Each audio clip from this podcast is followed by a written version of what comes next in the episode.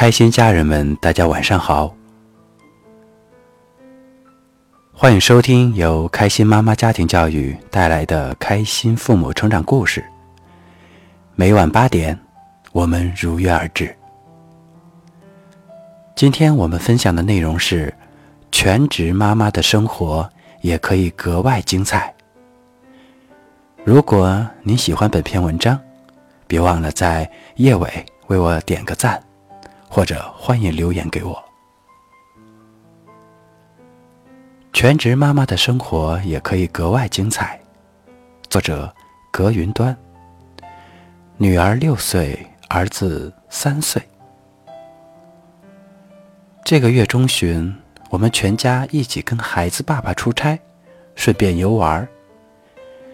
在这期间，发生了一件事儿，让我感觉到了自己成长和学习的价值。当时我们住在临海边的一个酒店，这对游玩来讲很方便，想玩的时候就玩，玩累了回酒店就睡。第一天刚到的时候，孩子们兴奋的不肯睡午觉，一直到坐游艇返回来的时候，终于顶不住了，睡着了。这一觉一直睡到下午六点多钟，孩子才起床。在一旁陪伴的大人早已经饥肠辘辘，饿得前胸贴后背了，都盼着孩子能早点睡醒，赶紧去吃饭。好不容易等到孩子起床，没想到又出现了插曲。孩子六点多钟醒来的时候，看到了有两袋不一样的沙滩玩具，一袋大，一袋小。玩具是亲戚去买的。由于他们不是很了解我们孩子，所以买来的大小不同的玩具。一般而言，我们给孩子买玩具会尽量买一样的，只是颜色不一样。要不就是孩子自己选，这样他俩就不会发生争执。儿子呢，从出生就有起床气，只要是没有睡够，哇哇大哭是免不了的。这一觉倒是睡了很久，但是没有睡舒服，再加上由于选玩具而引起的争执，更加激发了他的起床气。哎呦，那个哭啊！把孩子抱到车子旁边，他也不肯上车，就在那儿哭，谁哄都没用。这时我心想，幸好我们带着户口本呢，否则过往的游人们以为我们是拐孩子的呢。于是我让大家上车等待，我一个人在旁边陪着他，让他哭。结果哭到后来，儿子也不知道自己为什么哭了。爸爸是个急性子，等得不耐烦了。当时的想法就是不管怎样把儿子哄好，哭就行。爸爸以为儿子是要姐姐的那一袋玩具，所以就一直做女儿的工作，叫女儿把玩具让给弟弟。爸爸好不容易把姐姐说通了，赶紧跑回房间去拿玩具。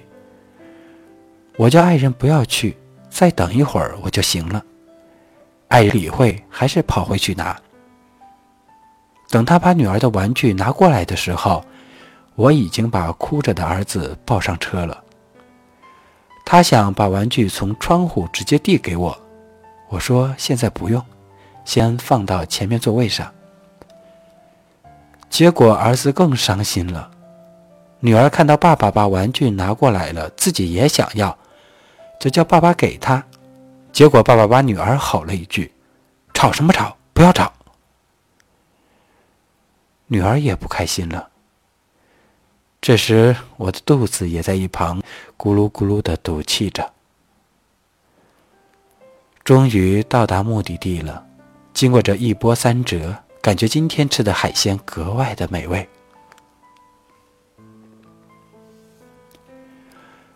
填饱肚子以后，大家心情也很愉悦。这时，我跟孩子爸爸说起了刚才的事儿。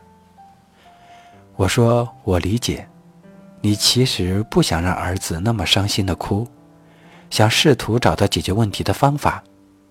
你刚才又跑回去拿玩具，其实这样把事情反而搞复杂了。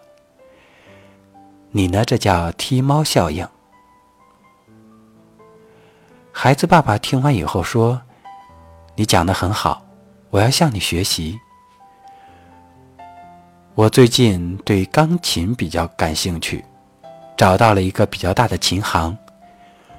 我跟工作人员说。”我想找一个资深的钢琴行家，跟我讲讲钢琴。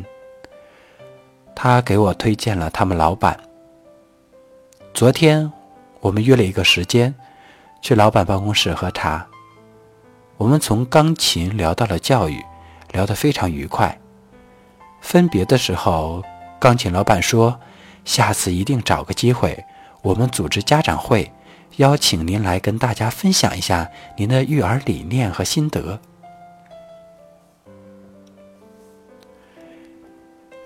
听到这位老板这么说，这太出乎我意料了。我只是个聊天而已，没想到还聊出对我这么高的评价。前天因为有时间，专门在隔壁邻居家待了半天，蹭完午饭才走。邻居大姐对我说。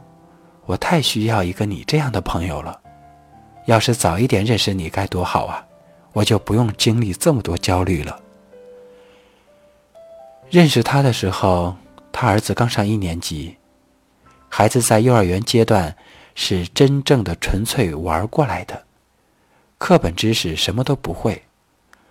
上小学后才发现，孩子完全适应不了，母子都很焦虑。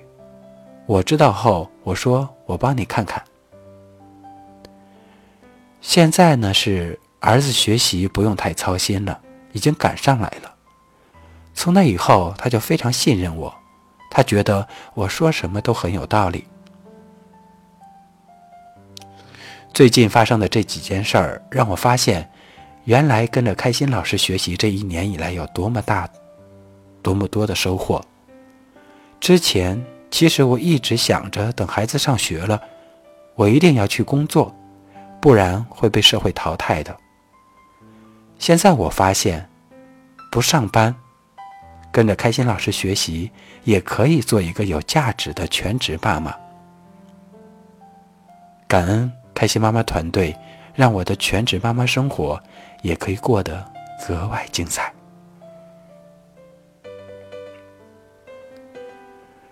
再次感谢您的收听。如果你喜欢这篇文章，请在页尾为我点个赞。